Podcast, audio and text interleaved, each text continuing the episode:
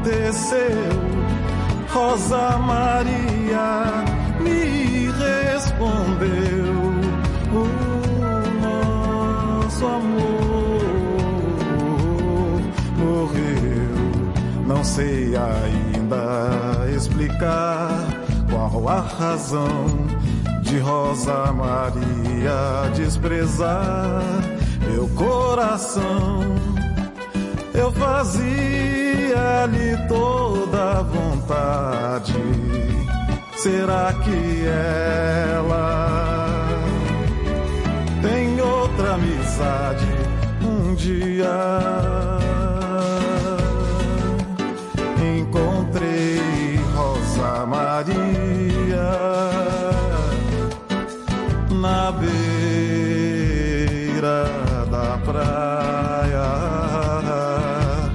soluçar. Eu perguntei o que aconteceu. Rosa Maria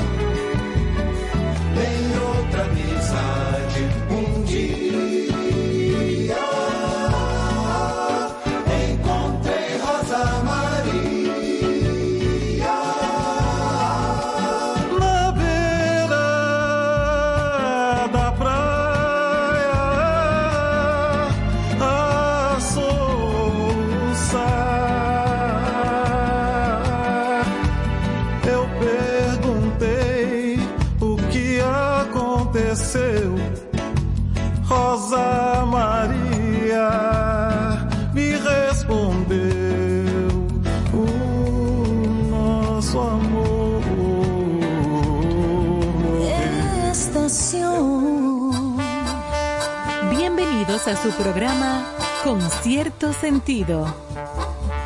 Compartiendo el arte del buen vivir.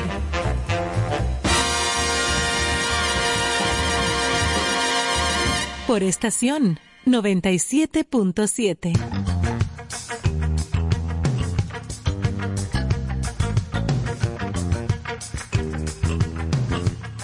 Buenas noches, amigos. Bienvenidos. Aquí estamos en concierto sentido. Hoy es viernes, señores. Noche de relax, de estar como chilling. Señora, ¿quién se habrá inventado ¿Eh? esa pendejada de que, que el cuerpo lo sabe? Yo estoy buscando quién fue. Yo no sé tampoco, pero eso que se ha hoy es pegado. viernes el cuerpo lo Y el, sabe. cuerpo, y el lunes también el cuerpo lo Yo sabe. esta ¿y qué? semana aprendí sobre los los hijos de Machepa. los lunes pero son no de zapatero. lo sabe. Ah, verdad, como dice Los Carlos. lunes de Machepa creo que era un... No, los una- hijos de Machepa. Ajá, lo- Eso los sí hijos lo de aprendí esta semana. Eso era de Juan Bosch, si no me equivoco. No fue. Los hijos No, de era de Machepa. los, de los de la Trinitaria, justamente. Sí, pero como que Era se una hace. casa ahí donde se reunían ahí por el se, Ajá. se- se- se le Sí, dice. Lo vamos a traer para De esa época. Oye, Ya, eso. Y no tenía nada que ver con ah, como que, ay, los hijos Machepa. No, no, eran, Bueno, Pero eso se, se, se usa Pero el- mucho esa frase como para denostar Exacto. a los- y no a tiene los- nada que ver. La voy a traer. nada que ver. en- Sería en bueno. sí. Sería muy Y bueno. fíjense a ver, y vamos también a plantear que los eh, los oyentes que estén disfrutando del programa y que oigan algún concepto que aquí se emita, estamos abiertos a que comenten, que nos llamen y que, Que en, dado, que en dado caso de que come- cometamos algún error o algún eh, gazapo, ¿qué se llama? ¿no? En la escritura. Gazapo. Gazapo. Los Ok. gazapos. Estamos nosotros gustosos de recibir sus recomendaciones. Inclusive eh, deberíamos hacer un concurso. La gente que identifique cosas que nosotros decimos sin sentido. Claro, lo premiamos. Ajá. No, porque estamos seguros de que hablamos con un sentido demasiado práctico. Sí, le vamos o sea, a- le va a dar un trabajo terrible. Ay, Un cartón de huevo. de nervios. Bueno, señores, hoy viernes cerrando la semana, tenemos nuestro especial musical hoy un súper especial dedicado a la memoria y como homenaje a nuestro querido amigo y nunca bien ponderado Bob Marley, esta estrella del reggae, eh, el viejo Bob, como yo le digo de, Más. de- El viejo Bob. Exacto, de cariño. y más adelante, viernes. pues vamos a arrancar con lo que fue la, la historia de él, musical, eh, cómo surge, cómo sigue su carrera, en fin, en fin, en fin, en fin. Y una entrevista especial que Carlos va a, a traducir para, para conocer qué decía él y lo iremos hablando. La familia de Concierto Sentido ya conoce los viernes. Eso es un viernes disfrute. musicales especiales. Hoy es reggae y Bob Marley. Así es que Wow. Cuéntame, ¿qué más tú tienes, Joja? Bueno, siempre incluimos nuestra efeméride del día de hoy, que es muy bonita. Eh, hoy es Día Mundial de Día eh, Internacional de la Mujer eh, y la Niña en la Ciencia. Qué bonito. Eh, y también de la mujer médico o médica, que ya también se utiliza.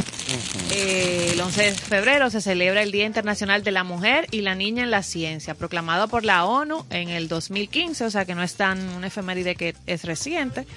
El objetivo principal de este día es lograr una mayor participación e inclusión de las mujeres y las niñas en el mundo de la ciencia y la tecnología eh, y de esta manera romper esa brecha del género que, dicho sea de paso, sigue estando, eh, es una brecha bastante amplia, aunque por ejemplo en la medicina y en otras ciencias, en la biomedicina, si hay muchas mujeres, eh, nosotros que nos involucramos con ese mundo de la docencia, la formación y todo, hay una brecha muy amplia todavía de nuestras niñas para incluirse, involucrarse, motivarse, estudiar en las ciencias de STEM, como se le dice hoy, o sea, en la robótica, en las matemáticas, en los cálculos.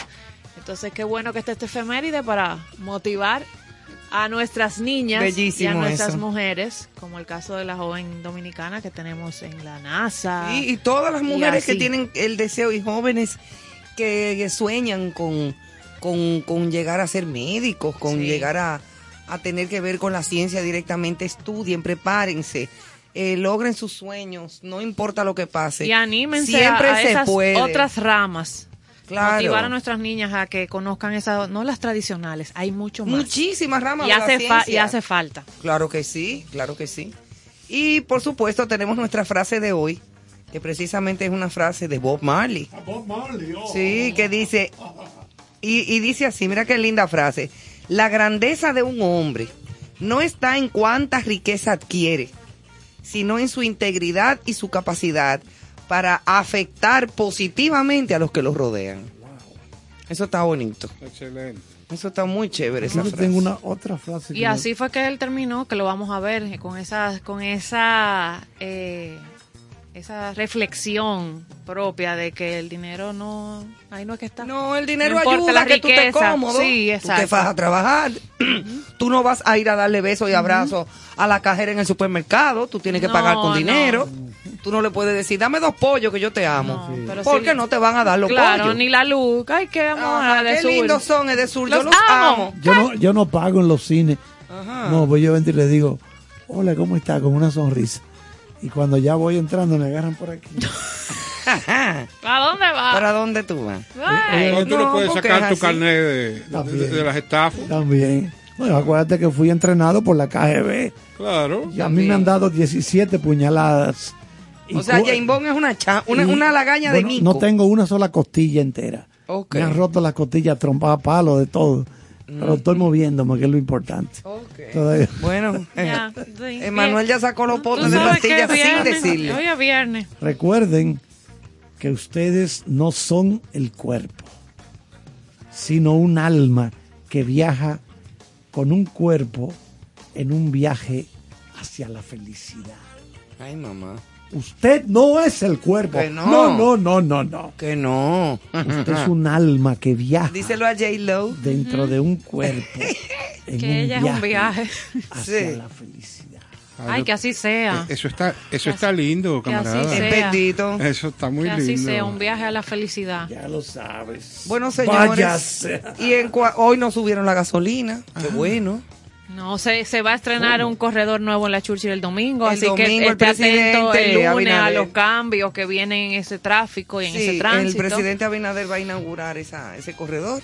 Mira, tú sabes que a propósito del presidente, así como uno, como uno dice, uno dice, ah, dice ve, me dio mucha alegría ver al presidente de nuestro país acercarse a la familia de, eh, De los de niños. los sí, niños. De los niños que fueron Qué atropellados. bueno. Simplemente ese comentario. Ya hoy Sí, viernes bueno. distendido, pero qué bueno y qué alegría me dio saber que esas personas recibieran esa, ese acercamiento y, y esa atención y solidaridad. Porque Sí. de verdad que creo que la merecen por demás. Sí, del mismo presidente en persona. Exacto. Que se sentó en su casa, en una casita sí, humilde. me gustó ver la foto, me eh, dio, para- para me dio esa paz. Sí, mucho apoyo. Y eso in- indiscutiblemente brinda.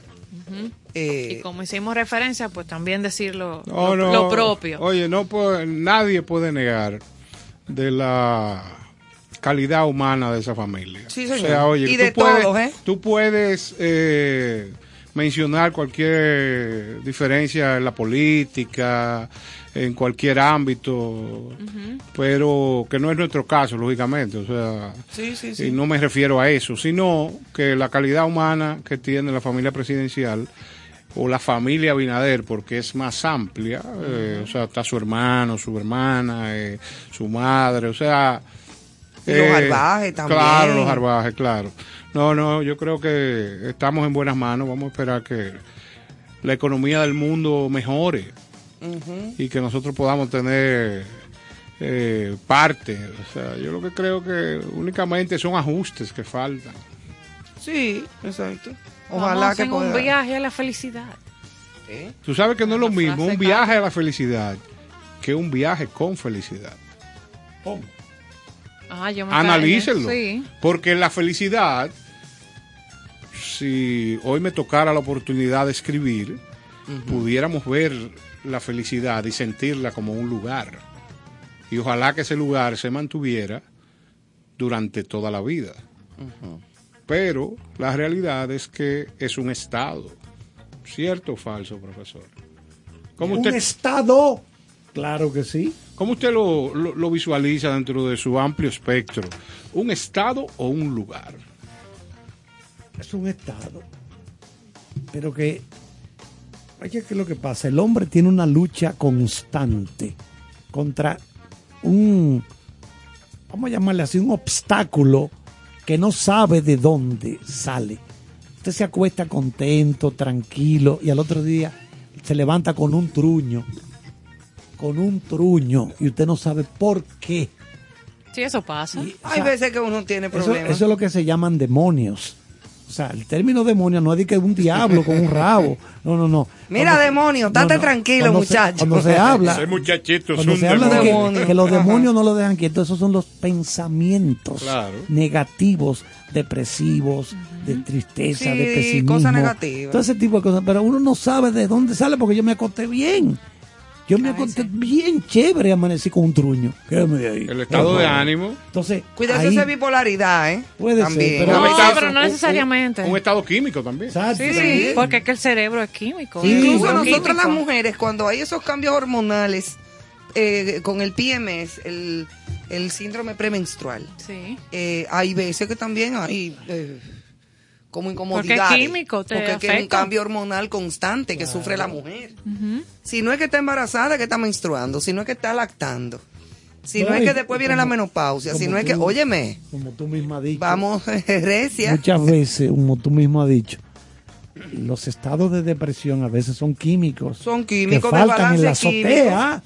De faltan aquí. y te, le- y te medican y te y arreglan exacta- eso y de una ya. vez te balancea bien. Sí, porque es que tú estás lleno de sustancias eso es como arriba. un balanceo de carro. Claro, Sí, hay que te balancearlo. Hay que balancearlo. hay que balancearlo, porque es que el ser humano, por ejemplo, a medida que el ser humano avanza en edad, tiene un metabolismo más lento. A veces no consume, no ingiere la cantidad de esos elementos que te ayudan al equilibrio aquí mental, entonces tiene que consumirlo ayudado por un médico, por un psiquiatra, una persona que sabe de eso y te receta, mira, tú tienes que consumir durante un mes esta pastilla de magnesio, por ejemplo. Porque tú estás tenso, estás en ansiedad y esto tranquiliza tus nervios, que yo que porque el, el arroz con habichuela, pa- porque ese- esa bandera que tú te estás bajando todos los días, no da. Es que no da, caro la bandera. No, te estoy entendiendo. Mira, queremos dar las gracias a mi amiga Henriette Vice que está en sintonía con el programa y me envía algo muy interesante a propósito del Día eh, de la Mujer. De las niñas y la mujer en la y las ciencia. mujeres en la- y las niñas en la ciencia, exacto. Que hay una eh, taller, espectáculo, completamente gratis en el Museo de la Resistencia. Ahí se daña. ¿eh? El Museo Memorial de la Resistencia. Esto es el Arzobispo Noel 210, en la zona colonial. Y trata de, en este laboratorio se reanudan las actividades para todos los niños, niños, jóvenes, es gratuito. El sábado Muy 12 los lo científicos comparte, porfa. estarán de nuevo en el patio del Museo de la Resistencia en una actividad gratuita para niños y niñas a las 4 de la tarde. Se invita completamente gratis y abierto para toda la familia. Excelente. Apro- Buenísimo eso. aprovechar Muchas esta- gracias, Henriette. aprovechar esta invitación para recordarles eh, el evento que mencionamos ayer, que es el martes 15 a las 7.30. Ujú. Eh, es un concierto especial que va a estar entre eh, exactamente las... eh, ¿Cómo se llama el, el espacio? El convento de los dominicos. Ay, bellísimo, sí. Es un concierto de flauta. Eh, Alaima González es eh, parte de la protagonista y la productora del evento. Es totalmente gratuito ¿A y qué hora es? 7.30 de la noche. El próximo martes 15 de febrero. No dejen de apoyar la cultura. Abrace la cultura y viva. Mira qué bonito.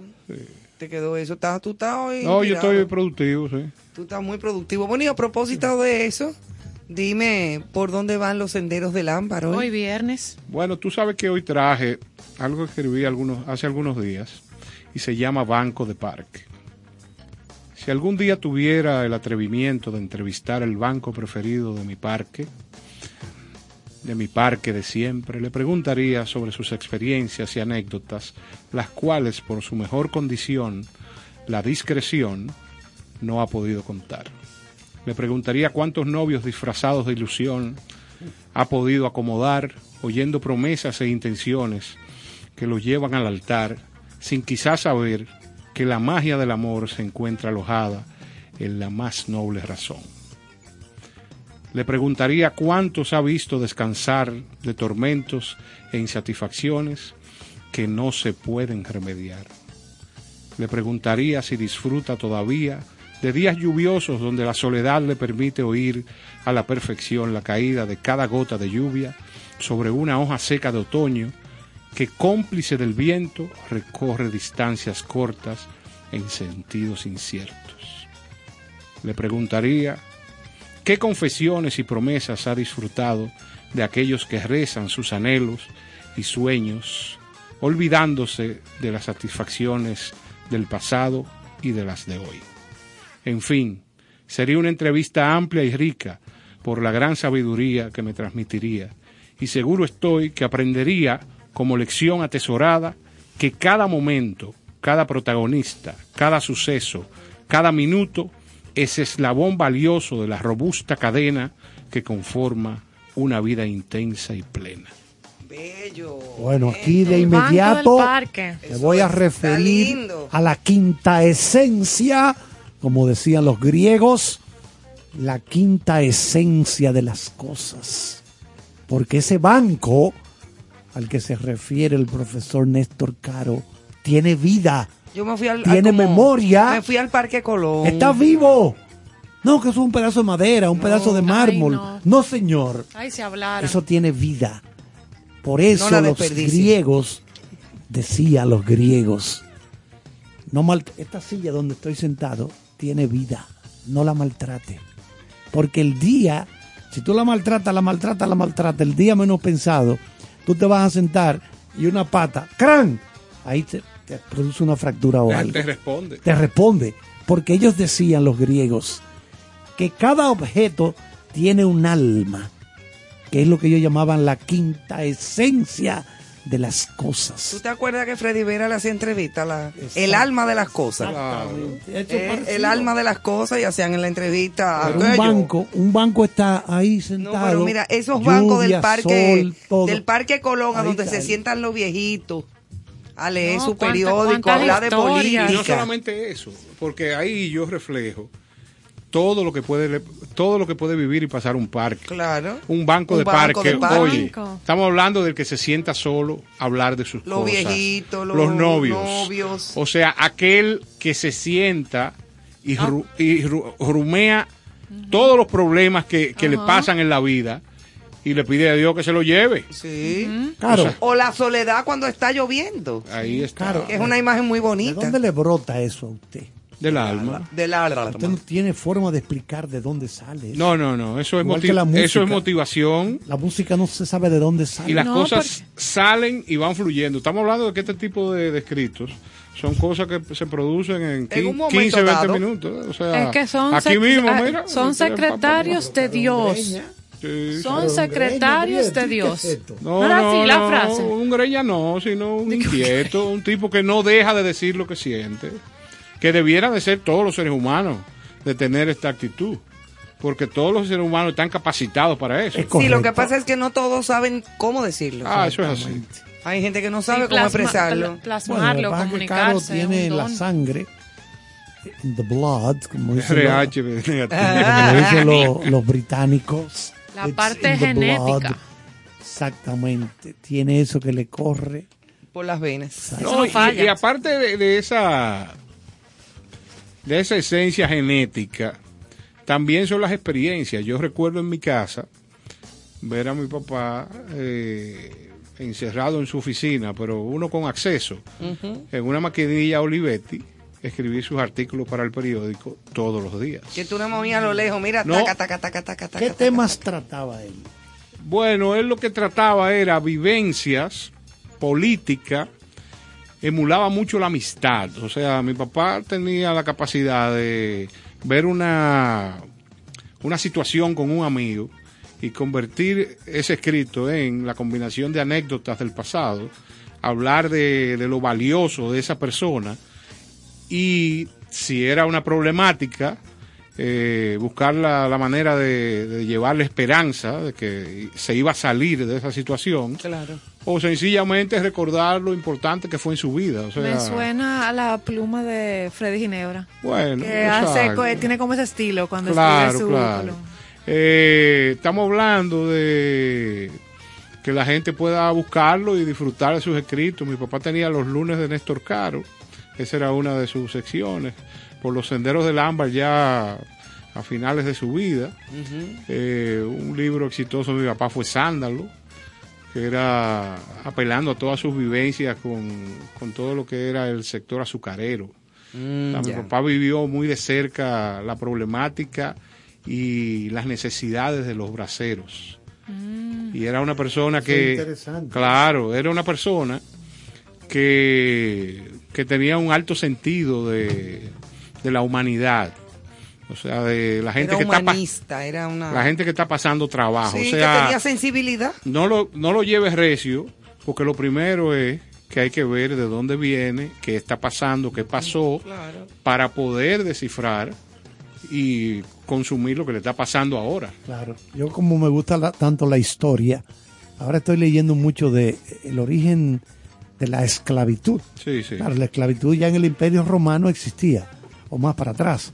Pero, por ejemplo, los esclavos de nosotros, vamos a llamarle así, que fueron traídos de la parte noroeste de África, Sí, esos esclavos, los cuando se enfrentaban tribus entre ellos, ¿verdad?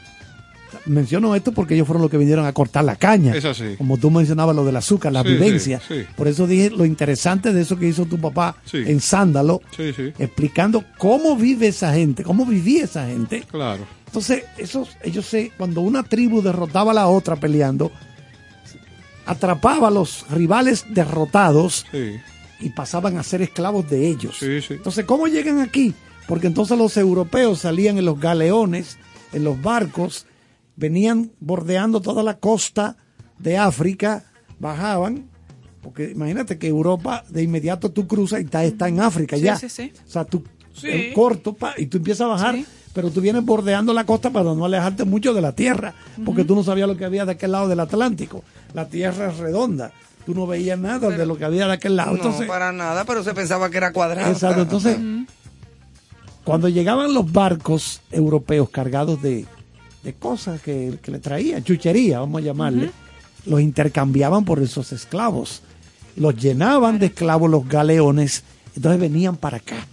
Todos esos infelices. A mí me interesa leer de eso. Por ejemplo, acabo de encontrar un artículo, una parte importante, eh, creo que fue en inglés que lo encontré, de la mujer esclava en Ay. estos sitios. O sea, cómo vivían las mujeres esclavizadas en esta parte del mundo. Una Buenísimo. cosa fuerte. Eso- no, no, no, eso es increíble. Es una cosa que da miedo y frío. Bueno, ayer dije que hay un libro nuevo, Sí, el de la, el de la invasión, de América. Es que- Sangrienta. ahora, oigan el precio, eh. es caro el libro. Ah, Es caro. En- En Amazon vale 42 dólares. Wow. Wow. me imagino que un motrócolo de más de 600 páginas, si usted lo quiere comprar en Kindle, o sea, leerlo directo a la tablet, al celular, le vale 20 dólares. Traer ese libro aquí en cuesta, por ejemplo, debe costar más de 2 mil pesos. Porque si vale 42 dólares en Sí, Amazon, imagínense sí. ustedes. Sí. Entonces es un libro que de un catedrático español, un catedrático de una universidad de Barcelona, explicando la barbarie que trajeron los, los europeos que no es tan bonito como se pinta, y tan- se ve. no, no. A partir del La lunes otra cara de la eh, voy a traer uno de los libros de mi padre, desde un tambor solitario, para que podamos leer fragmentos Mm, mira qué interesante. y, y conocer eh, más ampliamente la obra de él, que yo creo que se merece Sí, sí, sí. esa difusión en este medio que Dios ha puesto la posibilidad en nuestras manos de, de fomentar el arte, la cultura. Recuerden que mi papá fue director de Bellas Artes Sí, y, es a- que él y tenía apoyó una sensibilidad artística. apoyó a todos los artistas que pudo. Claro. O sea, y él creía mucho en la reproducción, o sea, que la gente y la exposición del arte. Entonces, vamos a ver si a partir del lunes que el doctor Carlos me ayude, ya que tiene una una dicción. Estoy sintonizado con ese tipo eh, eh, eh, de literatura. Atento, Manuel. Ya lo dañó. Ya lo dañó. sí, claro. Atento. Él iba bien. Sí, yo lo, sentí en principio, pero, Sí, sí, pero siempre dobla. bueno, Sí. señores, nos vamos entonces con música. Claro, un poco Señor de Caro, música. Recuerden que hoy es noche de Bob Marley.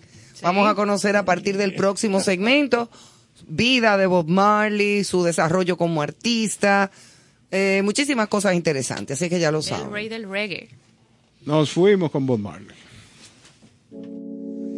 Herb is a plant. Herbs are good for everything.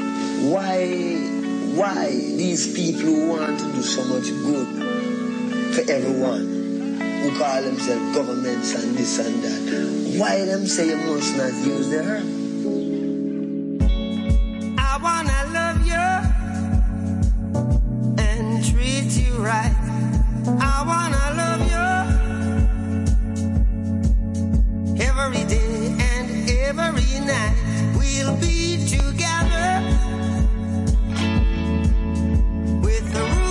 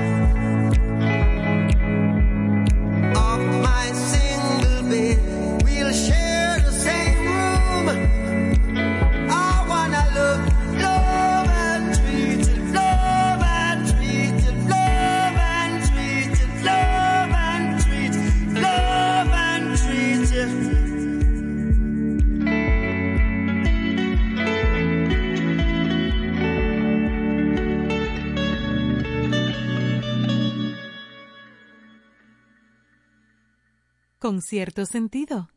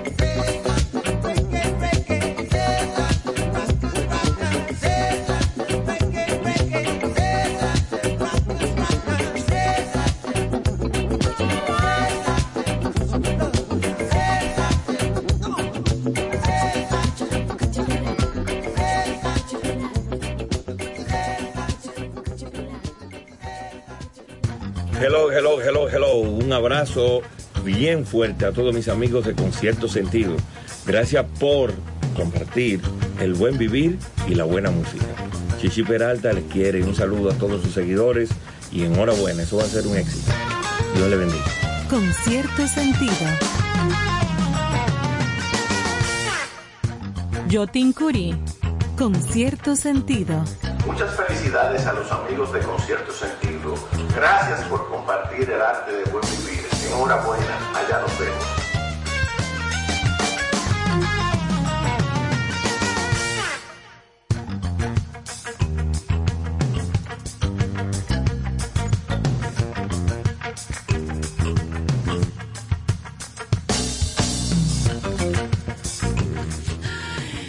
Aquí estamos de regreso en concierto sentido, escuchando Could You Be Loved de nuestro invitado, el viejo Bob. El viejo Bob. Bob Marlin, como le dice Ivonne, el viejo Bob. Sí. Con un éxito eh, lanzado en mayo de 1980, un éxito inmediato y rotundo. Eh, un ícono. Yo Esa cuando oigo eso me pongo malo de Yo, inmediato. yo hay dos artistas que le digo, le digo viejo, pero de cariño. pero de cariño. sí, sí, sí, sí. Que es el Pero viejo Bob, bien, viejo por- a Bob. Marley, el viejo Sí. Bob, y a Miles Davis, que yo le El digo viejo el viejo Miles, Miles. sí, es verdad. Exacto. Ya, maná. Son amigos nuestros. Así que aquí arranca toda esta crónica de información sobre este gran, gran artista. Bueno, Muy vámonos bien. con el nombre completo de Bob Marley. Robert Nesta Marley.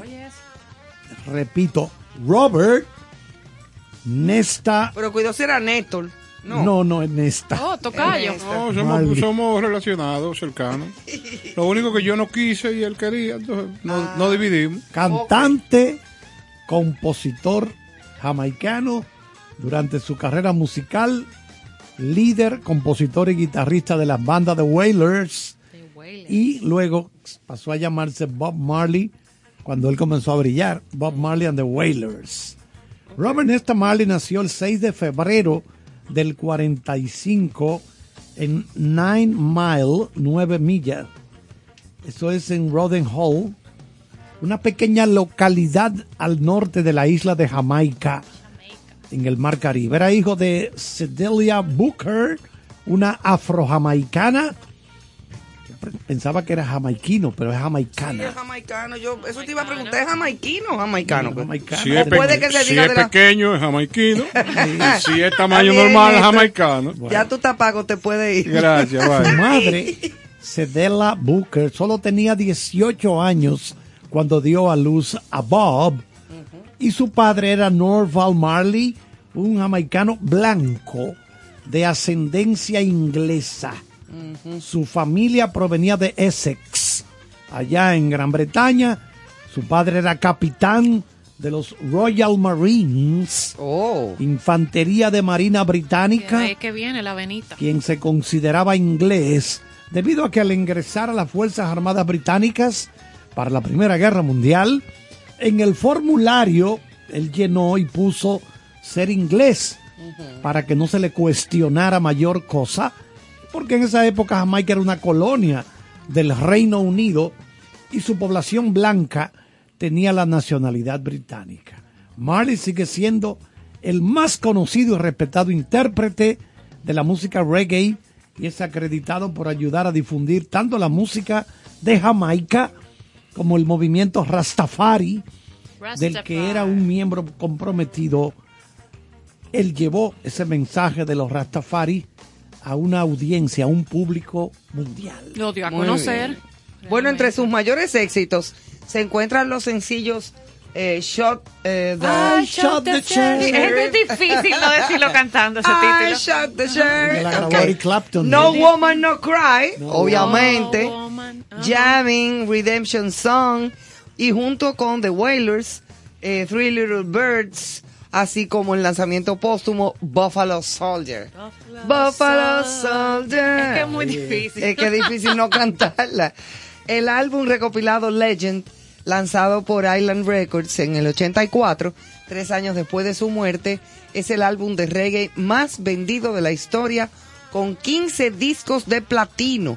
en los Estados Unidos y más de 28 millones de copias en todo el mundo, qué es lo que es un disco de platino. ¿Qué es lo que es un disco de platino? Según la revista Billboard, Ajá. cada un platino es un millón de copias. Ok. Si son 15 platinos, son 15, 15 millones, millones de de copias. Amárralo, Emanuel. Latino igual a un millón. Bueno, señores, Bob Marley tuvo que soportar burlas y desprecios por parte de negros jamaiquinos por su condición de mulato, mestizo, producto de la mezcla de blanco y negro. O sea, su papá era, sí. era blanco y su mamá era negra. Sobre todo, en su, señores, tan común que es eso para nosotros y para todo el mundo, en las islas y en todas partes, porque eso es muy normal. Pero en fin. eh, Pero en ese momento, Exactamente, sobre todo en su niñez, adolescencia y temprana juventud, se dice que el hermano de su primera novia le dijo, no queremos blanco en esta Ay, casa, Véteme de aquí, no queremos blanco. sácame los pies. Exacto. Pero después Marley se mira, le... que él era indiecito, eh. Sí, él no era un blanco blanco, no. pero para los Para negros ellos, claro. jamaicanos del momento, él era blanco.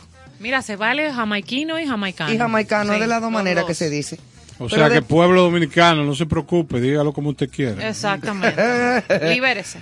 Pero después Marley se demostró indiferencia, eh, indiferente a los desaires y decía no avergonzarse de su mezcla racial, aunque él se identificaba simplemente como negro y esa fue la única parte de su herencia racial por la que demostró interés. Aquí. Bob Marley llegó a Kingston en octubre de 1966, apenas seis meses después de la visita del emperador etíope Haile Selassie. Era un hombre pequeñito, chiquito. Como un llaverito, una muestra Era gratis. de bolsillito, al punto de que andaba con un pillowman, un hombre almohada. Cuando él llegaba a inaugurar una, allá en Etiopía, por ejemplo, una escuela, Como para el, subirse. el pillowman, Ajá. te- como las pie- los, pie- Ajá. los piecitos le quedaban en el aire. No, pero ahora yo voy a buscar le la quedaban foto. en el aire. Le ponían un almohadón abajo Ajá, para que él para que pusiera él los pies ahí. Entonces ese señor se encargaba de las almohadas. Le llamaron The Pillowman. Pues nada, gracias, te puede ir. Recoge. Es- renovó el importante movimiento Rastafari de la isla. Dígame, don Néstor.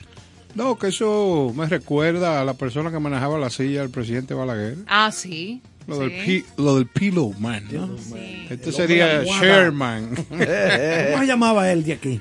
¿Eh? ¿Cómo se le da- llamaba a ese que manejaba la silla? Pere, Matulingo. Pere Bello, ¿no era? Chairman. Chair- Sherman. ¿No era Pere Bello? No, no, Ah. mamá. Matulingo. Hacía la tarima, Mm. hacía todo el entramado de, del montaje de las llegadas del presidente. Ya.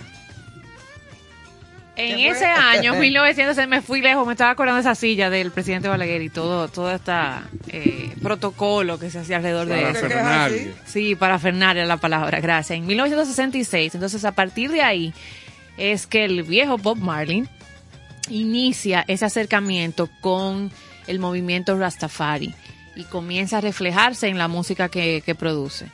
Él ahí es que se une para reformar la banda The Wailers, que anteriormente era The Wailing Wailers. Y entonces se queda como The Wailers. Llamó a integrantes que eran Peter y Bonnie y entonces ahí empezaron a trabajar. No, mira qué interesante. Las creencias Rastafari de los Wailers chocaron con Dot y estos daron su propio sello discográfico. O sea que con el sello que tenían, estas creencias pues eran bien socialistas, rebelde, el discurso, entonces no iba en armonía y sacaron pies en buen dominicano. Y se fueron a otro sello discográfico, Whale and Soul. Eh, a pesar de conseguir algunos éxitos, el sello no respondió a las expectativas y y quebró en 1969. El grupo sobrevivió fungiendo como compositores de una compañía asociada a un cantante estadounidense, Johnny Nash, quien en la década siguiente iba a tener un gran éxito con la canción Steve, Stir it up. Stir It Up de it up. Sí, Exacto, eso de se Bob pegó. Marley, chulísima. No, y También. esa es buenísima también. Es que toda la, la música Johnny de, Nash. de Marley es, es muy buena. Entonces, ¿Cuál de esas que vamos a disfrutar ahora? Bueno, pues Stir It vamos Up. arriba, vamos a poner. Vamos a poner the It Up. A poner No Stir It Woman, Up. No Cry. Mira, la última vez que estuve en Etiopía, me dieron una carrera. Oye, en Etiopía. Sí, porque ahí se comen a la gente. es verdad que hay caníbales allá. Chacha. No me hable a mí porque yo me crié allá. Ajá, y te ponen en un caldero de esos grandes, como los Pregúntale a muñequitos. Caro, ¿cómo es eso por ahí en el cuerno africano? Y ahí no juegan. Lo que pasa es que un grupo de muchachitos visualizaron a este señor eh, y creyeron que era un hot dog. Y le cayeron atrás. A mí me pasó lo mismo, pero por mi estructura entendieron que era un hamburger. Exacto. Eh, Yo corrí bastante también. Sí, Eh, el profesor Caro no puede acercarse por ahí. No, no, no, no. es Lo una tengo presa- prohibido. Es una presa Sí. suculenta. Podrían ser una, para sopa, una buena sopa. Sí, tú te imaginas. Un caldero negro grande. Grande, con, ay no. Con mucha leña abajo. Ay, que va, suelta eso. Señores, nos vamos entonces con música de Bob Marley. Venimos en breve. Shot the sheriff, but I didn't shoot deputy. Oh no, oh. I shot the sheriff, but I didn't shoot deputy.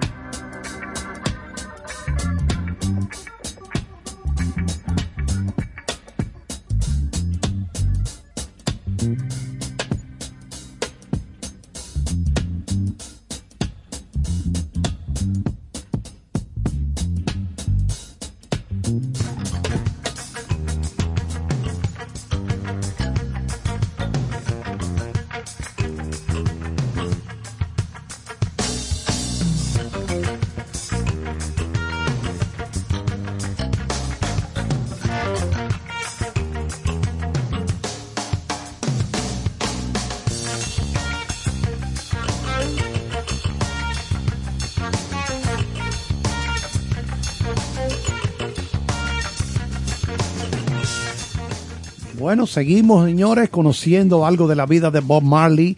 En el verano de 1971, aceptó una invitación de Johnny Nash para acompañar- acompañarlo a Suecia, ocasión en que firmó un contrato con la, eh, discográfica CBS de Estados Unidos. En la primavera de 1972, los Wailers aterrizaron en Inglaterra para promocionar el sencillo Reggae on Broadway, pero no cosecharon demasiados éxitos. A la desesperada, Marley visitó los estudios de grabación de Island Records, que había sido la primera discográfica en interesarse por la música de Jamaica y pidió hablar con su fundador Chris Blackwell. Blackwell conocía a los Wailers y les ofreció cuatro mil libras para grabar un álbum con los últimos avances tecnológicos de la industria musical, los mismos que gozaban las bandas de rock de la época. El 3 de diciembre del 76, dos días antes de Smile, Jamaica, Marley, su esposa Rita, Louis Griffith y el manager Don Taylor fueron heridos en un atentado por pistoleros desconocidos dentro de su casa en Wow. el número 56 de Hope Road. ¿Qué? en Ja- le cayeron a tiros. A tiros. Le cayeron a tiros. Le Bandas de políticos, sí señor. Se piensa que este atentado fue por una represalia de los sectores políticos que rechazaban el concierto por su supuesto concierto era Smile, Jamaica, pidiéndole a Jamaica que sonriera. Sonríe, Jamaica. Sonríe, ¿por qué no estamos matando como perros aquí Que por la eso. No se ha politiquería? tomado la pastilla todavía, señores. Él no se la ha tomado. Oye, ve. Pásame una pastilla. Aquí está Billy Hasbun. Sí, Pásame en- la en breve Billy. Con Pásame la nosotros. pastilla, Billy. Sí. Sigue, sigue. Algunos creyentes en teorías conspirativas barajan la posibilidad de que estuviese la CIA involucrada en este atentado Oye, ¿a contra Bob eso? Marley, Ah, pero eso fue una cosa fuerte. ya que Michael Manley se había acercado mucho a la Cuba de Fidel Castro. Pueblo dominicano, quiero pedir excusas por las posiciones y las entonaciones que estamos oyendo del compañero Carlos, es que él está practicando para un papel que tiene, un papel pequeño, en una película internacional que se está grabando en el país. Y No, pero no será no la- nos queda más que pedir no, excusas. No será Sí. la familia con cierto sentido que usted le está diciendo eso, No, que ya la- conoce la- y sabe. Yo estoy yendo más allá, le estoy pidiendo Ah, al eso- pueblo dominicano. era la nueva que- audiencia. Ya yo sé cuál sí. película es, La Familia Monster, parte atrás. Mira, Ivonne, Ya tú sabes. tírame el mensaje de que no desperdicien el agua, dime. Oye. Eh, el agua es vida. Dos días después del atentado De este, del tiros. cual, y de los tiros que le cayeron a Marley, se montó en la tarima y cantó. Y se fajó a cantar, como, Como debe, debe de ser. ser. Cuando le preguntaron el por qué, dijo, la gente que está tratando de hacer este mundo peor, no se toma ni un día libre. Esa frase es famosa de él. ¿Cómo podría tomarlo yo? Ilumina la oscuridad. Fue la última presentación de Marley en Jamaica durante los próximos 18 meses, eh, temiendo a otro atentado. Y dejó el país para irse a vivir a Londres, donde grabó su siguiente álbum, Exodus, eh, uno de los más importantes de su carrera, y del reggae. En el 1976, lanzado en el verano de aquel año, Exodus consolidó el estatus internacional de la banda, permaneciendo en las listas de Inglaterra durante 56 semanas seguidas Ese fue el palo. y teniendo los tres sencillos Waiting in Vine, eh, Exodus y Jammin', que ese era otro de los temas Muy buenísimos. bueno, muy bueno. Sí, como los grandes éxitos mediáticos del momento.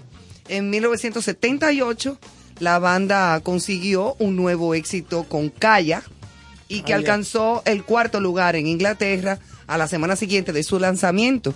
Del álbum fueron extraídos los sencillos Satisfy My Soul y también Is, This Love. Is this love? Yo Is quiero que this ustedes vean love? la is this carátula, love la carátula de ese álbum Calla. Calla es hierba, la marihuana Y eso es lo que está en la carátula. Calla, con una mata de con una hierba. mata, una foto de, de, Jamaica. De, de, de, cannabis sativa. Vamos entonces con esta otra parte de la igual Bob Marley fue invitado a la sede de las Naciones Unidas en Nueva York para recibir la Medalla de la Paz. El siguiente disco de la banda Uprising fue lanzado en mayo de 1980 y tuvo un éxito inmediato con lo que acabamos de escuchar para abrir nuestro programa de hoy, Cool You Be Loved. Eh, difícil no cantarla también, mira, de una vez. Ese álbum también incluía Coming in the Front from the Cold. Work y la famosa Redemption Song. Los Wailers, entre tanto, se embarcaban en su mayor gira europea, rompiendo récords de asistencia en un concierto. La agenda incluía un concierto para 100.000 personas en Milán, el mayor de la historia de la banda, de Bob Marley, Bob Marley y The Wailers. Era la mayor banda en gira de aquel año. Estaba en todas las listas de Europa. Fue un- una época de máximo optimismo y estaban haciendo planes para gira en los Estados Unidos para seguir en compañía de Stevie Wonder al final de ese año. ¿Tú te O sea que ya era otro nivel. Ya era, Bob tenían Marley, visibilidad eh, internacional, ya mundial. Estamos hablando de otra Yo voy a hacer las gestiones para hacer ese concierto con Billy, Ajá. Bob Marley y Stevie Wonder. Bueno, tenemos antes, eh, en el próximo segmento, si lo encuentra, vamos a, en breve, a conversar con, con, con Billy, eh, Billy Hasbun, que nos acompaña, pero yo creo que Carlos tiene preparado una sorpresa con... Usted me tiene la entrevista, La que tenemos entrevista. de Bob Marley. No, nos vamos con música Ah, primero. música. Ah, nos Sí, vamos con música, sí. Dame música, dame música. Ponme, ponme en algo, ponme en algo. ¿Por qué fue, Carlos? ¿Por qué? Sí.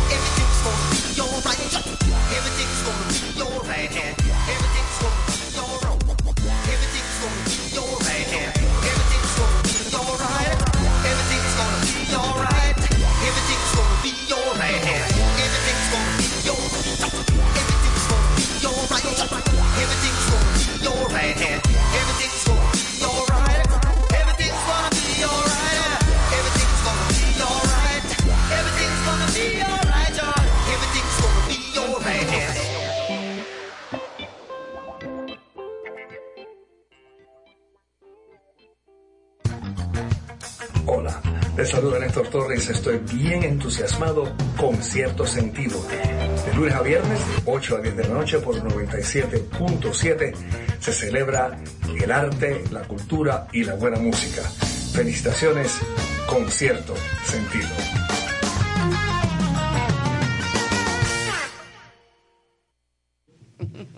Aquí estamos mandando saludos a todos nuestros radio escucha con uno de nuestros eh, más fieles seguidores con quien vamos a, convers- a conversar más adelante. Carlos tiene Sí, la famosa entrevista de Bob Marley. Vamos a ver, a escucharlo. Bueno, Billy Hasbun me acaba de decir que él es masoquista y que mantiene este programa un sinfín. Todo el tiempo. Todo el tiempo. La grabación de vuelve y la pone y vuelve y la pone porque él no, puede, él no puede estar sin esto.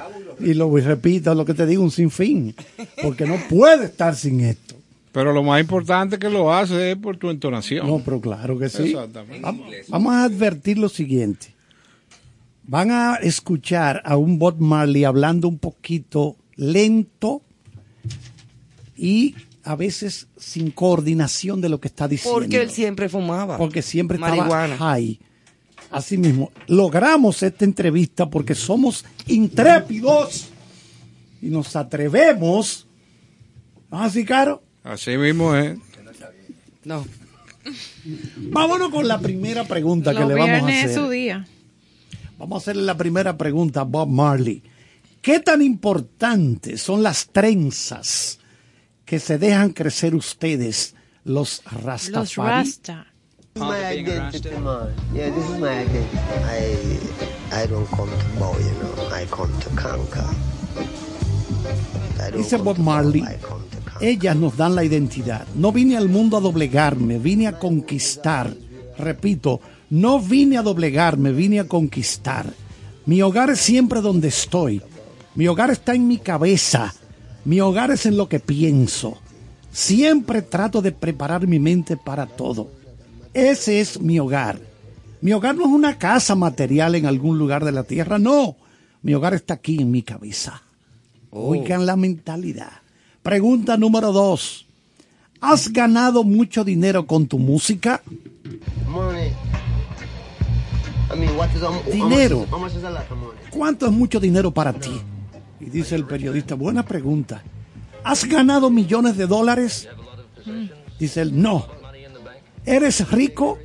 Cuando tú dices rico, ¿qué significa? Y dice el periodista, significa que sí tienes muchas posesiones, mucho dinero en el banco.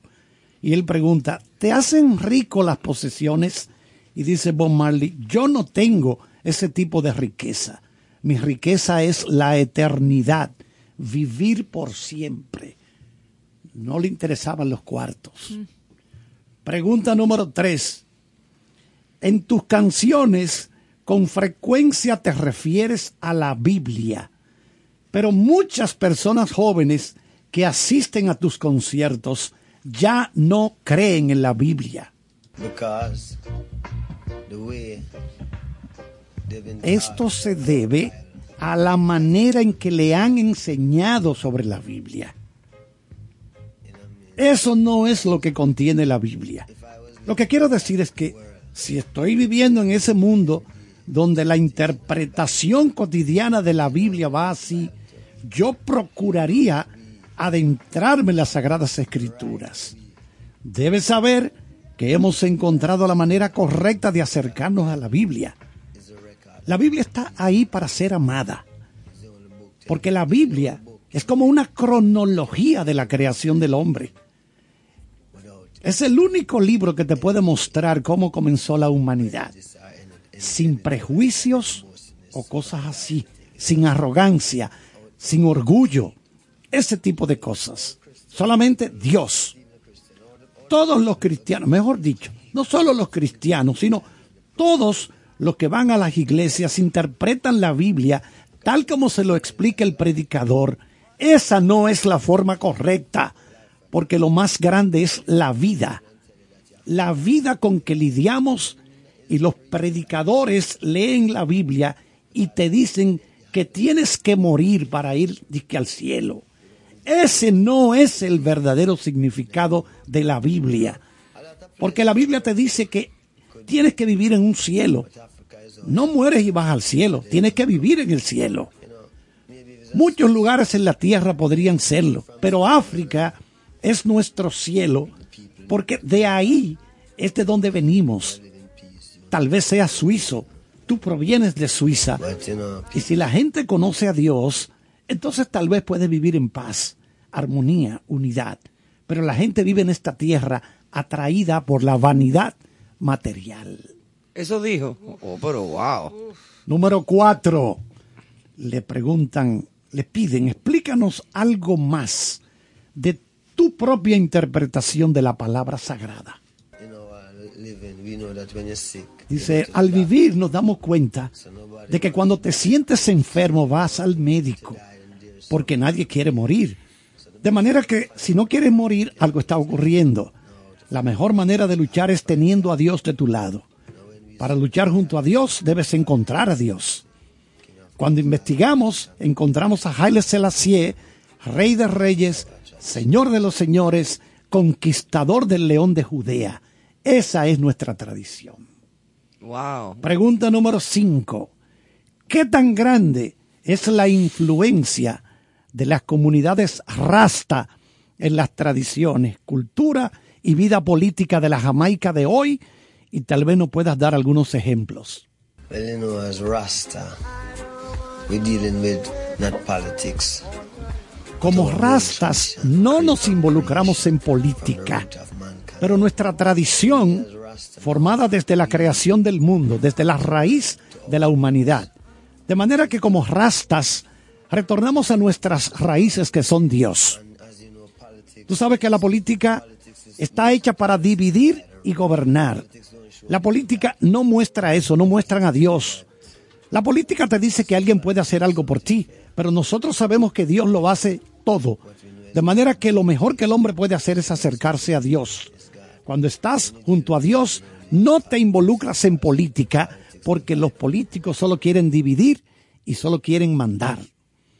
Número 6. ¿Tienes que fumar hierba para ser un rasta? No, man. No. Pero en estos tiempos, quiero decir, por ejemplo, alcanzas una sensación cuando estás lo suficientemente fuerte, así que fumas un poco. Así que cuando todos se dan un pase, lo hacen todos en la ciudad, no lo escuchas porque estás pensando. Cuando todo el mundo tiende a confundirte y te preocupas y no tienes tiempo para pensar, la hierba es algo que te da un poco de tiempo para ti, de manera que puedes vivir si la usas. Mientras más aceptes la hierba, más aceptas a los rastafaris. ¿Entiende lo que quiero decir? Para nosotros, los que aceptamos la hierba, esto es importante. Pero la hierba es más importante para la gente que no la acepta porque es la realidad. Lo que quiero decir no es como si fuera vendiendo armas, vendiendo algo que tú creas, sino analizar tus pensamientos. La hierba es una planta. Quiero decir que las hierbas son buenas para todo. ¿Por qué esta gente que quiere hacer tanto bien para todo el mundo, que se hacen llamar gobierno y esto y aquello? ¿Por qué dicen que no debes usar la hierba? Analizamos si no podemos encontrar, solo vemos lo que dicen. No, no debes usarla porque la hierba te hace un rebelde. Pero rebelde contra qué? No me importa quién sea la persona, porque mis derechos son mis derechos. Lo único que tengo es mi vida. Eso significa, si puedo decirlo, no quiero esto, no quiero aquello. Cuando revisé, el hombre más grande una vez fue un bebé. De manera que no sé de dónde sacan estas grandes ideas de querer ser los que mandan. Y así ayudan a fortalecer el satanismo. Es algo difícil de entender. Yo, un rebelde, dice, no, más bien yo soy un revolucionario, no un rebelde. Y finalmente, la pregunta que le hacen es, ¿tú te ves como un revolucionario? Yes, myself as a revolutionary. Sí, me veo como un revolucionario que no recibe ayuda de nadie y no le acepta amenazas a nadie. Lucho con mis propias manos, lo hago con mi música. Wow. Muy No, bien. Tremenda entrevista el esa. no, el tipo, el tipo Otro sale, nivel. El tipo Se fue para lo profundo. Entonces habla. Sí, tenía su forma de ser, com- se comparta o no se comparta. Claro. Pero tú lo ves y te da esa informalidad, esa parte del hippie, no, del pero tenía- rasta, tenía pero mira todo lo que hay exactamente. Nada más hay que ver las letras que tiene. El tipo estaba claro en muchas cosas. Sí, exacto. No, a nivel Claro, espiritual Estuviera estaba- uno de Sí. acuerdo Uh. con él o no, tú ves, pero tenía mucha claridad de él, de su vida. Independientemente de todos estos análisis tan profundos que ustedes están haciendo, Ajá. es bueno eh, mencionar que la producción, y con cierto sentido, no eh, está de acuerdo con planteamientos que se han hecho aquí, que no es más que una entrevista. Es una entrevista, Es una entrevista a Bob Marley que se le un hizo. señor que ya murió. Que se murió hace pero que mucho, en, e- exacto. en estas sociedades tan estrechas eh, es bueno hacer esa aclaración, Sí, que lo sí, que sí, estamos es trayendo a la mesa una entrevista y que no este estamos de acuerdo con muchos de los conceptos que, este señor emitió. Claro, que se murió Eh, hace mucho y que él dijo lo que dijo la, cuando lo dijo. la positividad es ver cómo una persona de esta grandeza, vamos a decir espiritual, eh, tenía amplios conceptos, tenía una incidencia importante en el mundo, porque hoy en día eh, su música tiene un arraigo importante en la gente que, que disfruta de la cultura y de la buena obviamente música. que sí, obviamente que sí. O sea que Y hay que hablarle al público y hay que contar las historias con la verdad. es así. No tapando tampoco el sol con un dedo, Es pero así. sí con la verdad de lo que ese artista en su momento dijo o dice en caso de que estuviera vivo. Nosotros hicimos un especial, por ejemplo, de de Rocketman, ¿cómo es? Ah, de De Elton Ah, John. de Elton John. Oye, el de Winnie Houston. Y el de Whitney, bueno, Whitney murió, pero me refiero a Elton John porque está vivo. Claro. Y fue una entrevista que dio también en un momento dado y fue traducida por Carlos igual. Claro. Así es que excelente, Carlos, trabajo. Excelente Y trabajo. vamos a seguir entonces oyendo la música de Bob.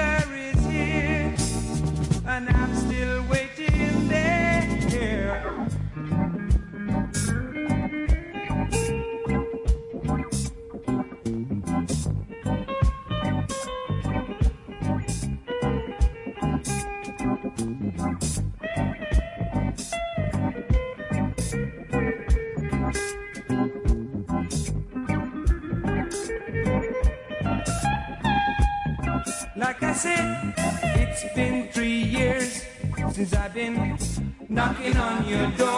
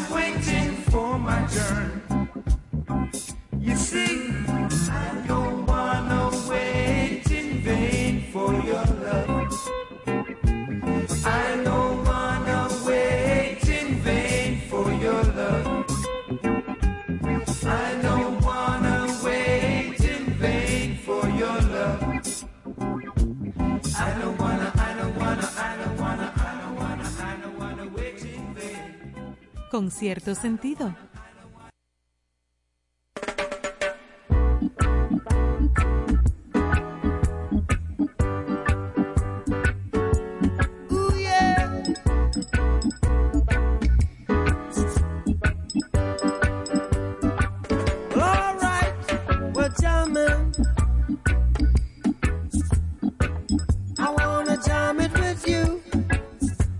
We're.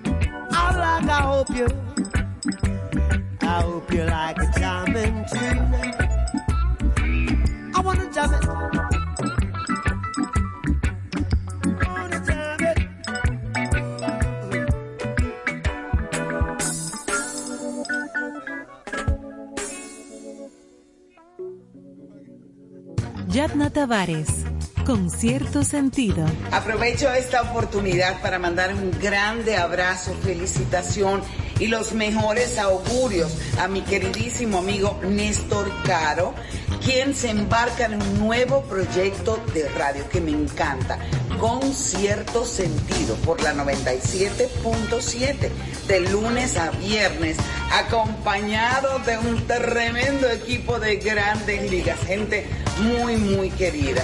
Cariño, siempre nos acostumbras a que en todo lo que te involucras, el éxito es el común denominador. y estoy segura de que con cierto sentido no será la excepción. Vaya beso y abrazo grandísimo. Hola, aquí Michelle Camilo, felicitando a mis amigos de Concierto Sentido, donde celebraremos la cultura, el arte y la buena música. Con cierto sentido. Ahora, en contexto. Con cierto sentido.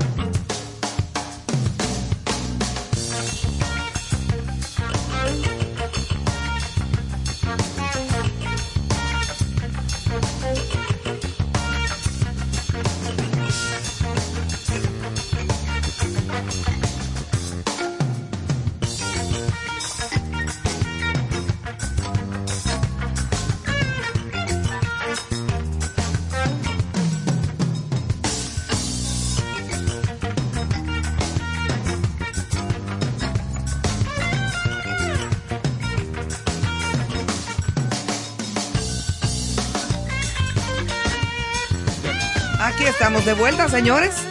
Eh, hoy entramos ahora en nuestro segmento Contexto. Conteca Casato. Como dice Carlos. Mira, por favor, no quiero que se me dispare mi escopeta.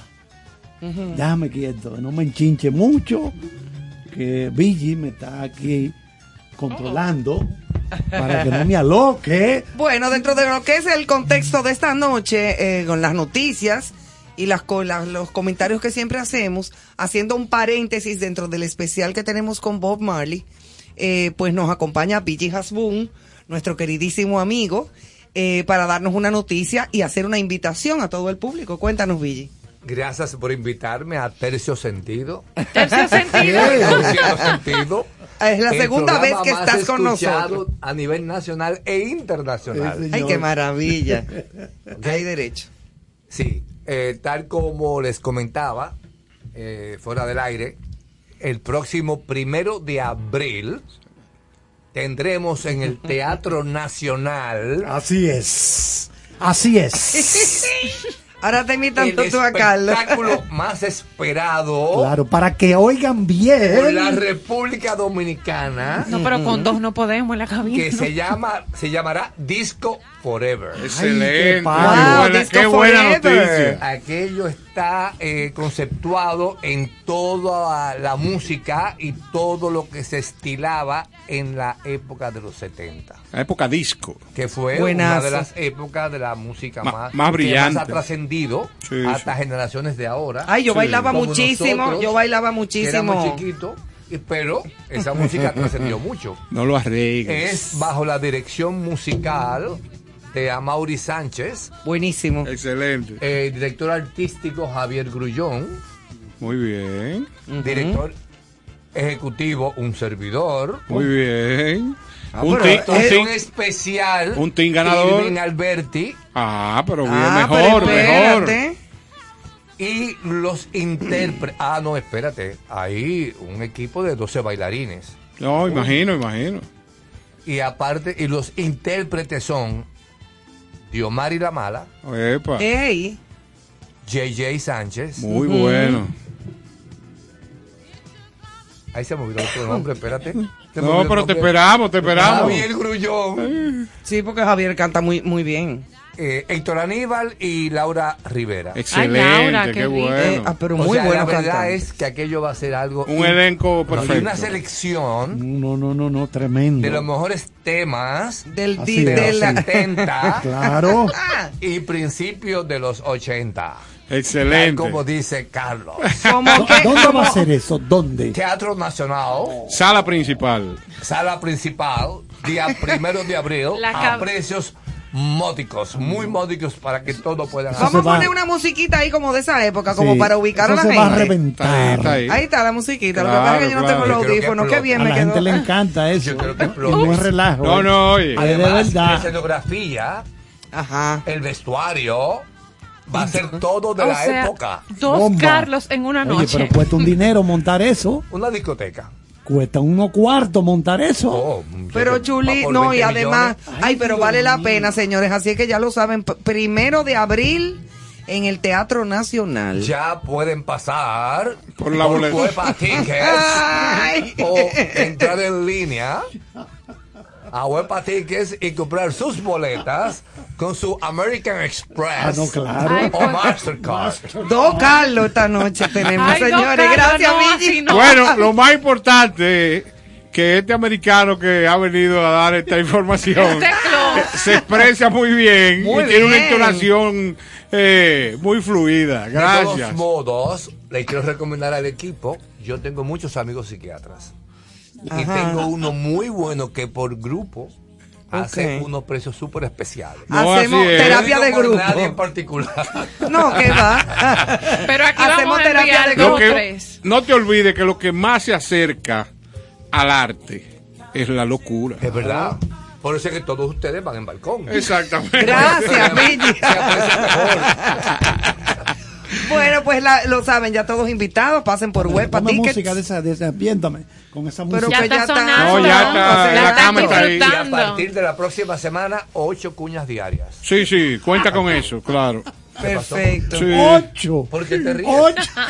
Con el pleno conocimiento que él tiene Cuatro del hora. tema de las cuñas en la radio, Cuatro Sí. él sabe por qué se ríe. Claro, yo sé. Te prometemos muchas menciones. Sí. No, no, no, cuña. Y muchos recordatorios Exacto. cada noche. No olvides. No, y vengo semanal. No, no, sí. Hablar No, del disco yo, Forever. yo te propongo, después de haber escuchado tu entonación, que tú empieces a ser parte de conciertos sentidos. Sácame un chequecito. No, pero será al revés, que usted como es un empresario próspero nos traiga de vez en cuando un chequecito. No más próspero que tú. La cabina con dos carros, pero se lleno hunde. Espectáculo. Hace rato. De Gilberto Santa Rosa. Hace rato. En el Palacio de los Deportes, que eso va a ser un. Un éxito. No, no, el total. 16 de julio, Y yo voy a estar en primera fila. lógicamente. Del balcón. Porque, en primera yo... fila del balcón. No, porque yo eh, he sido siempre muy bien atendido. Vigi es un anfitrión de marca mayor. Por eso invito a que el pueblo dominicano se desplace al Teatro Nacional el primero de abril a disfrutar de este gran espectáculo. No, y se recibe, se recibe atención personalizada. Quien ha ido a sus eventos sabe que lo ve Bueno, en todo el para allá, teatro, sí, moviéndose sabe y que él va al atendiendo. teatro y eso es de él. Así Yo voy a es. ir a bailar Y música puede parar disco. quien él quiera, aunque haya pagado la persona y se sienta ahí. Muy yo lo autoricé. Nunca tanto. ¿eh? Así hay que ser con los amigos, ¿verdad, Carlos? Yo voy para allá. Bueno, Yo no sé ustedes, pero a mí me gusta. ¿Por qué puerta? No, por la de atrás, para no, pagar. claro. Por los camerinos, él se cuela. Señores, gracias, Gracias, por haber gracias venido. por- y Gracias a Tercio Sentido por este, perdón, cierto sentido. con cierto sentido. Gracias a ti por venir por aquí. Así es que nada, seguimos entonces con el segmento. Sí, seguimos con nuestras noticias, que hay muchas que compartir. Contexto, sí. Las autoridades de Australia han reclasificado este viernes a los koalas, considerados hasta ahora una especie vulnerable. Pobres koalas. ¿Ustedes se acuerdan de ese fuego que hubo? Ay, sí. A Ahí donde los koalas estaban pegados de la tarbia. ¿Murieron? Y, ¿Cómo que sí murieron? Hubo Claro. cantidad de Ah, animales que... a mira la, mira la Sí, Yo, no, pero yo lo que ahora- no sé si eso- esos osos koalas están en peligro de extinción. sí, Bueno, como especie, están en- vulnerables como especie en peligro de extinción Ya, sí. en los estados de Queensland, Nueva Gales del Sur y del territorio de la capital australiana, Qué pena, informan los medios de Australia. La ministra de Medio Ambiente, Susan Ley, eh, precisó que el nuevo estatus apunta a brindar mayor protección al emblemático animal australiano, gravemente afectado por las prolongadas sequías, incendios forestales, recuerden que son animales arborícolas, igual que los perezosos, que son animales como que son lentos y se agarran de los árboles, son Ujú, maravillosos, son muy Y bonitos. son bellos. Yo quiero como 10 en mi casa. Sí, 10. Y son perezosos. Ya lo sabes. Eh, pueden perder su hábitat producto de, la, de la- las urbanizaciones también de las últimas décadas. Y los especialistas pronostican que la especie podría desaparecer por completo para el 2050 si no se toman medidas urgentes.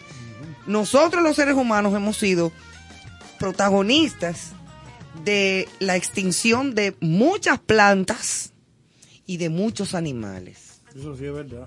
Hemos sido pa- eh, parte de la depredación del planeta y hemos extinguido, gracias a nosotros se han extinguido muchísimos Y animales. gracias a nosotros sigue sucediendo. O sea, Y siguen sigue leyéndose sucediendo. noticias como esa. Y siguen leyéndose noticias como esa. Exactamente. No se jueguen, señores. Uno no lo va a ver, pero lo van a ver los nietos de uno. Sí.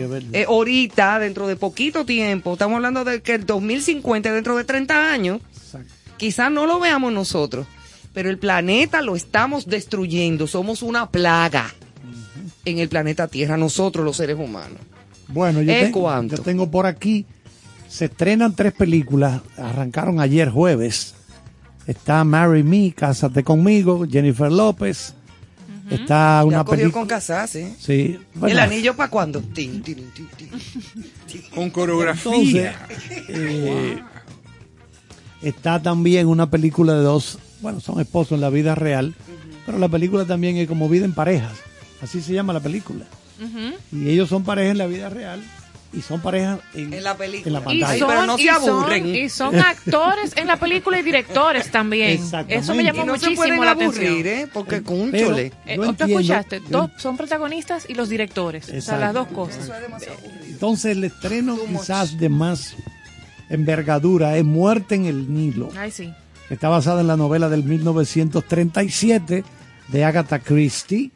Tiene en el papel protagónico, eh, protagónico y como directora Kenneth Branagh, el gran artista irlandés. Magnífico Kenneth actor. Branagh, que está nominado, Vigi, en el renglón de mejor director por la película Belfast, que fue dada a conocer ya pasado martes entre las nominadas.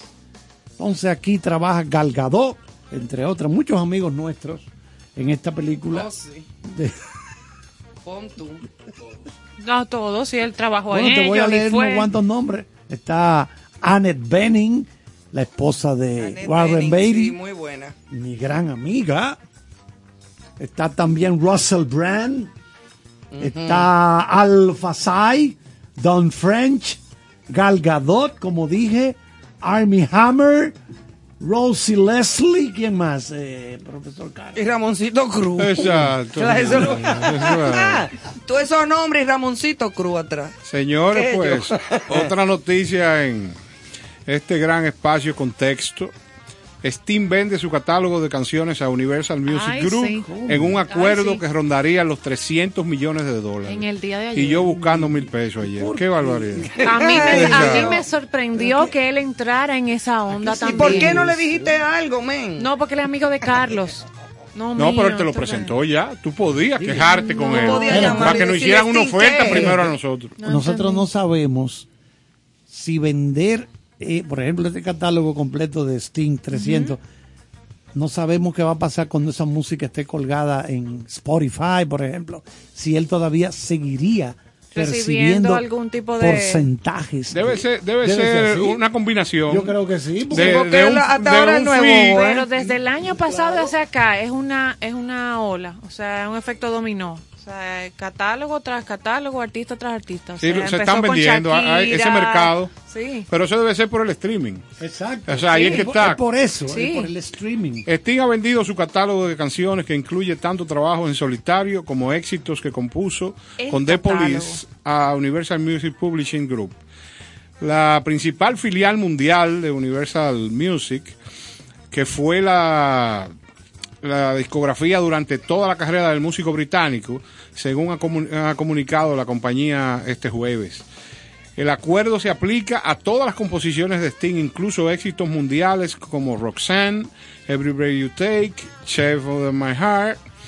Es absolutamente importante para mí que el trabajo realizado a lo largo de mi carrera encuentre un hogar en donde sea valorado y respetado, no solo para conectarme con los fans de toda la vida de nuevas maneras, sino también para presentar mis canciones eh, a una nueva audiencia eh, y nuevas generaciones, declaró Sting. O sea, es una medida inteligente, porque lo que estamos haciendo es trayendo música que abarca los años 70, 80, Cuatro eh, décadas. cuatro décadas, acercándolo a esta población joven. O sea que es interesante ese tipo de transacción. ¿Sabe que hoy publicaron? Recuerden que Neil Young sacó su catálogo de Spotify. Porque él decía, si no sacan el, el podcast de un señor apellido Rogen, algo así, que es un señor reaccionario que está en contra de la vacunación contra Ah, sí, tú lo contaste aquí. él dijo, y la misma Johnny Mitchell Sí. también sacó su música de ahí. Entonces, oigan qué noticia hoy. Después que él sacó la música, estamos hablando de Neil Young, después que dijo, no, dame mi catálogo, no me ponga mi música, y no, no, no, no, no, no. Ahora se está escuchando más la música de él, porque la buscan en otras plataformas. Claro. Entonces le sirvió el, el, Oye. el bulto, entre comillas, le sirvió para. El, el ruido, como decimos aquí. El, el ruido, ruidito. El ruido. Exacto, el ruido Siempre le ha así. beneficiado a ese señor Neil Pero gente que ni lo Carlos, conocía. vamos a protagonizar algún escándalo nacional para Yo ver. pretendo salir en cuero por la 27. Ok, Ay, el Pachá. sigue, sigue. Ah, pero el Pachá. Mira, vamos con otra noticia. Sigue. Por suerte que hoy es viernes. No, pero tra- trata de hacer un domingo cuando hay mucha gente. Debe ser un espectáculo deprimente. Ay, Ay, yo me voy a morir. Déjame ver Vamos, qué más, Johanna. déjame ver qué más. Otra Dime, noticia. Santana, dime. A los ah, seguidores de Matthew Perry, el famoso actor de la serie Friends, ese Chandler, eh, anunció hoy y revela que ha lanzado y tiene listo su libro autobiográfico. Eh, difundió ya hoy la portada de su libro, eh, que con todo el que ha dado seguimiento a su vida y a su carrera, sabe de todas las turbulencias que él ha manejado a lo largo de, su vida y su trayectoria tanto en, Hollywood y como en las series. Entonces finalmente él dice, es el momento de yo poderlo contar, que venga de mí. Y ha ya publicado la portada de su libro que va a llevar por título Friends, Lovers and the Big Terrible Thing. Entonces a todos los que son seguidores de este actor, de su vida y que quieren tener la versión real de las cosas, pues este libro está ya pautado para salir publicado en noviembre de este año, según comentó el actor de ya 52 años. Aquí hay un Avanzado. fallecimiento. Jovencito. Pero muy joven, muy joven. de un artista importante que es la pionera del funk, Betty Davis. No la confundan, porque esta es una pionera del funk. Ese sonido. Pero Betty Davis no era. No, no, no, no. bueno, pero. Betty Davis era una gran actriz Esa, no, esa de no. los años 50, se 40, escribe, se 50. escribe diferente. Esta Betty Davis estuvo casada con Miles Davis. Esta- Con el maestro Miles. Es que, es que asume Con el apellido Miles. de, de Miles. eh. Ella Ah, eso murió fue. antes de ayer a los 77 años en Pensilvania por causas naturales. Una amiga cercana, Connie Portis, confirmó el fallecimiento mediante un mensaje en el que destacó la influencia que tuvo Betty Davis en la música, así como su personalidad hermosa y descarada. Había nacido en Durham, Carolina del Norte, fue modelo, cantante, compositora, Una descarada. reconocida como una de las voces pioneras y más influyentes de la música funk, que fusionó ritmos de soul, jazz y rhythm and blues. Su producción artística se concentró entre la década 60-70, cuando destacó como una de las protagonistas de la escena musical de Nueva York, con éxitos como Get Ready for Betty. En el 68 se convirtió en la segunda esposa de Miles Davis, aunque el matrimonio solo duró un año, se le atribuye la introducción del famoso trompetista de jazz al mundo del rock, Sí. según recoge la revista Rolling Stone. Muy bien. Excelente. Un tremendo artista, Miles, de- Miles Davis. Mire, y quería, El viejo Miles. El viejo Miles. Sí, Otro de quería viejitos. puntualizarte algo. Dimos una noticia en esta semana del fallecimiento, cuando estamos hablando del, del Super Bowl, del fallecimiento de este pelotero, ¿te recuerdas?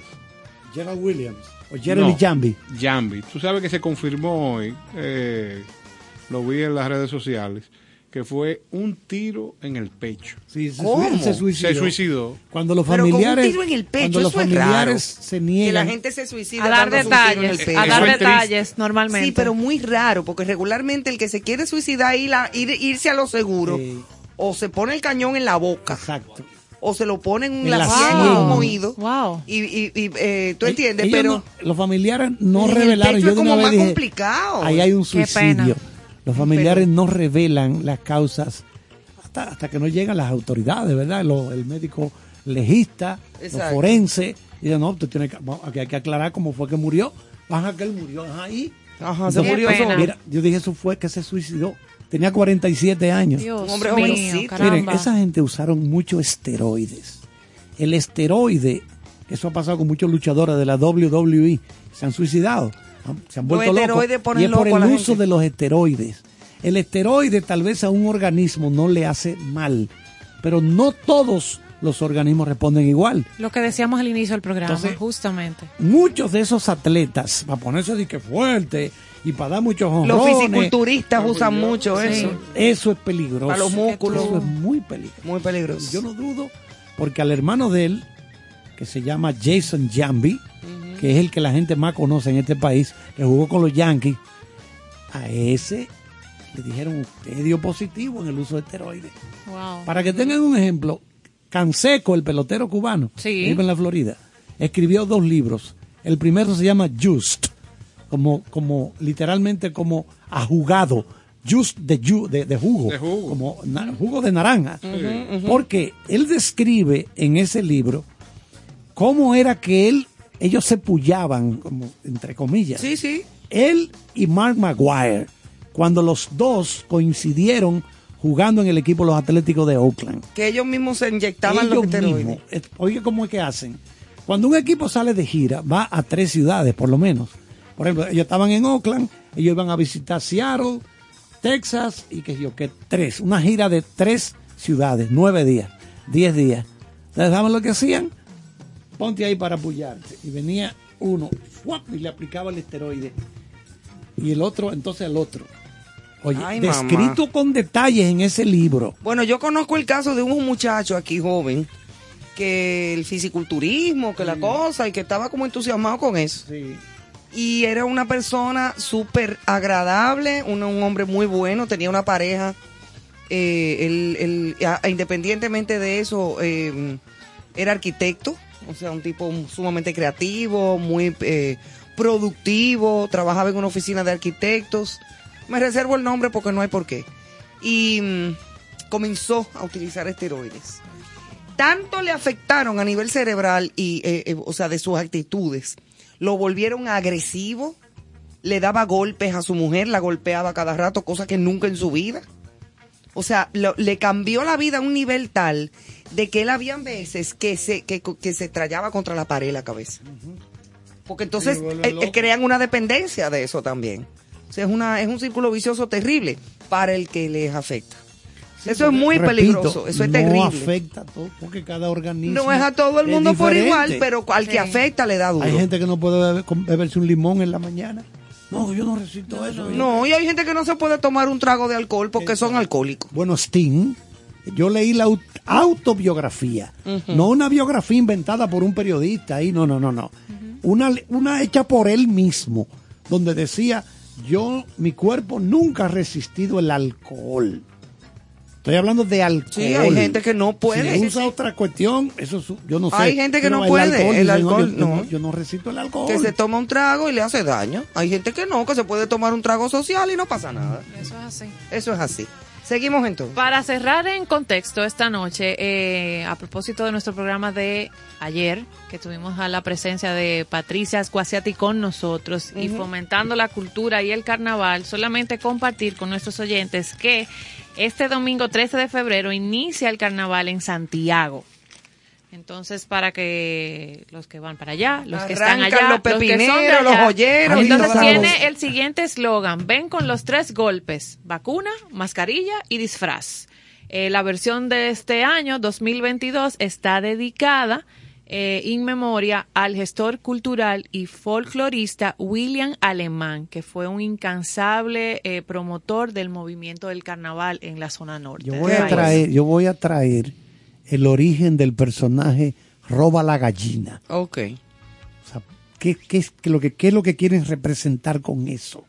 Porque hay una serie de personajes.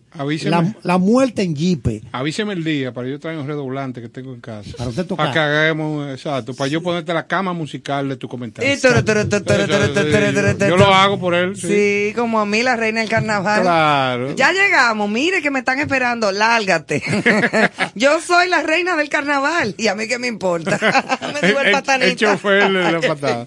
Mira, eh, también recordarles que el domingo 6 de marzo eh, se, va a, re- se va a realizar el desfile nacional de carnaval y bajo el eslogan Un pueblo en carnaval. Entonces invitamos a la población a que se reintegre Ay, sí hace Así falta. como dicen, con su mascarilla, con su, Su vacuna y su vacuna disfraz. y su disfraz, disfruten, no dejen de disfrutar del carnaval, que es una fiesta nacional. Claro. Si se va a ¿Qué poner una careta, con el El- en el 2020, ¿qué pasó? No, el COVID, o sea, imagínate No, no cómo, cómo- cómo tú, cómo tú reúnes un grupo de gente. En el 2021 también. Sí, ¿Eh? lleva, lleva varios No, años. lo que pasa es que tú quieres, eh, tú quieres llevarme a un espacio No, donde yo no no, debo no. responder. Ajá, ah, no sabes. Exacto. Ah, ok.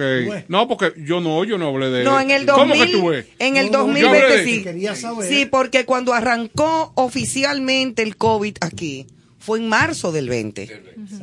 O sea, había arrancado ya en el mundo. ¿Qué es lo que tú en quieres decir? ¿Qué es lo que tú quieres decir? Que el carnaval, el carnaval fue que trajo el COVID. No. ¿Qué cosa Manuel tan grande, atento. señores? Y más soy yo que cojo la cuerda, yo soy peor yo. Manuel atento. Yo no me respeto.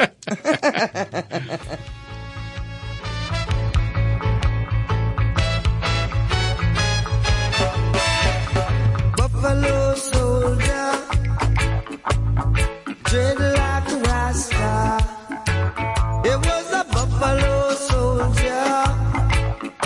in the heart of America, stolen from Africa,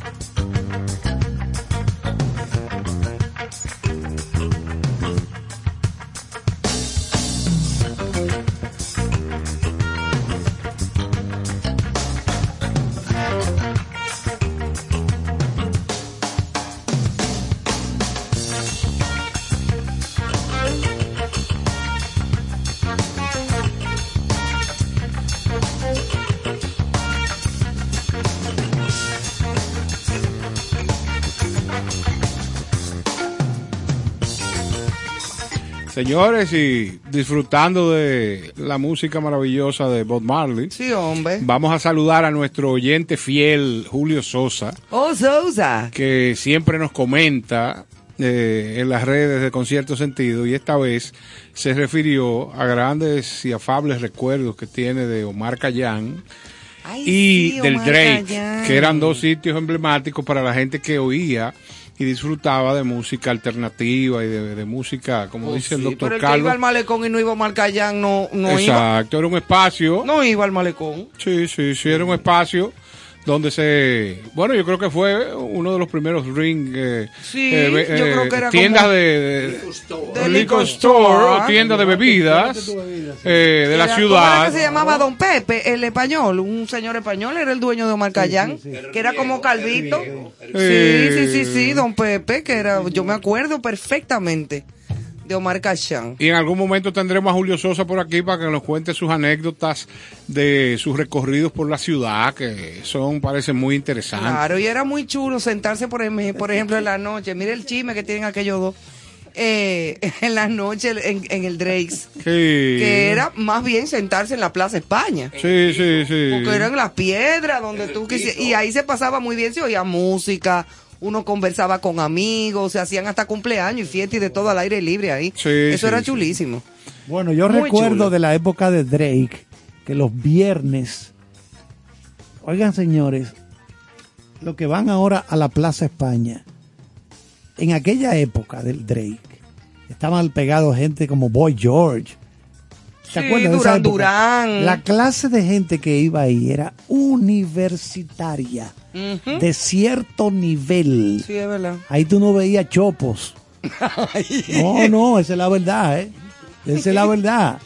No, no olvides. Ahí no había como tigueraje. Ahí no había tigueraje. Ahí había, ahí había gente educada, gente universitaria. Los temas que se hablan, te lo digo porque yo iba todos los viernes. Y la gente que se juntaba ahí era gente que estaba en universidades. Sí, yo, yo era estudiante cuando... Era cierto público que iba ahí, señores. Pero no diga quiénes no iban más, ¿eh? No, Ya ya no-. Por favor. bueno, señores, pues gracias, Julio, por, por seguirnos y yo creo que ya llegamos al final de esto. Sí, sí, gracias por acompañarnos, señores. Y este lunes seguimos con Concierto Sentido. Y hoy disfrutamos de Bob Marley. Y Sí, un viernes una, bastante. una serie de ocurrencias. Sí, hoy Carlos, de, mira, de vino estos ese- actores. Vino tibio. Yo sí creo. No, no, pero queremos, queremos aclarar una cosa, señores. Miren, las entrevistas que nosotros ponemos aquí, sea en inglés o sea en español, lo único, la única intención que tenemos es que la gente conozca de primera mano del protagonista un poco de su personalidad. A nosotros no nos importa nada cómo son ellos, porque ese es su problema como ser humano. Y uno respeta eso. Sus creencias, si creen en Dios, si no creen en Dios, lo que fuere. Exacto. Eso es un problema de ellos. Es que Nosotros, como nos invitan a nosotros a entrevistas, nosotros nos, preguntan algo y tú hablas como nosotros tú eres. no somos tan idiotas para no darnos cuenta de eso. Porque nosotros leemos y leemos de todo. Retamos al que sea que venga aquí a hablar con nosotros de filosofía, de misticismo, de música, de cine, de lo que le dé la gana, De moda, inclusive. de todo. Nosotros aquí hacemos eso es con la intención de que la gente conozca, Claro. como hicimos lo de Whitney Houston la semana pasada, para que la gente conozca, Conozca. la psicología y cómo piensa. Yo no tengo que ver con lo que él diga, yo lo traduzco como lo está diciendo. Como lo está Y diciendo. el que no ¿Tú sepa no puedes hablarle mentira al público? El problema, que la busquen la entrevista Lo que original. a pasa ver es que si hay no gente con una mente de cuadrito que, Claro. claro. ¿Qué pasa? Hay personas así que tú le abres el, ca- el cráneo y sale un brisón caliente, más nada, porque no tienen nada ahí. Más nada. Señores, buenas noches. Hemos, damos por terminado este espacio. Bueno. Eh, disfrutemos el lunes de lo que viene la próxima semana. Y gracias por seguirnos. Esto no es más que un espacio cultural donde lo que intentamos, y creo que lo estamos logrando, es darle a quien nos, a, a quien nos oye información para que disfrute y para que termine su noche de la manera más armónica. Muy bien, señores, buen fin de semana. Gracias a Billy Hasbun, nuestro amigo, a ustedes y nos vemos el lunes. Get up, stand up. Stand up for your right. Get up, stand up.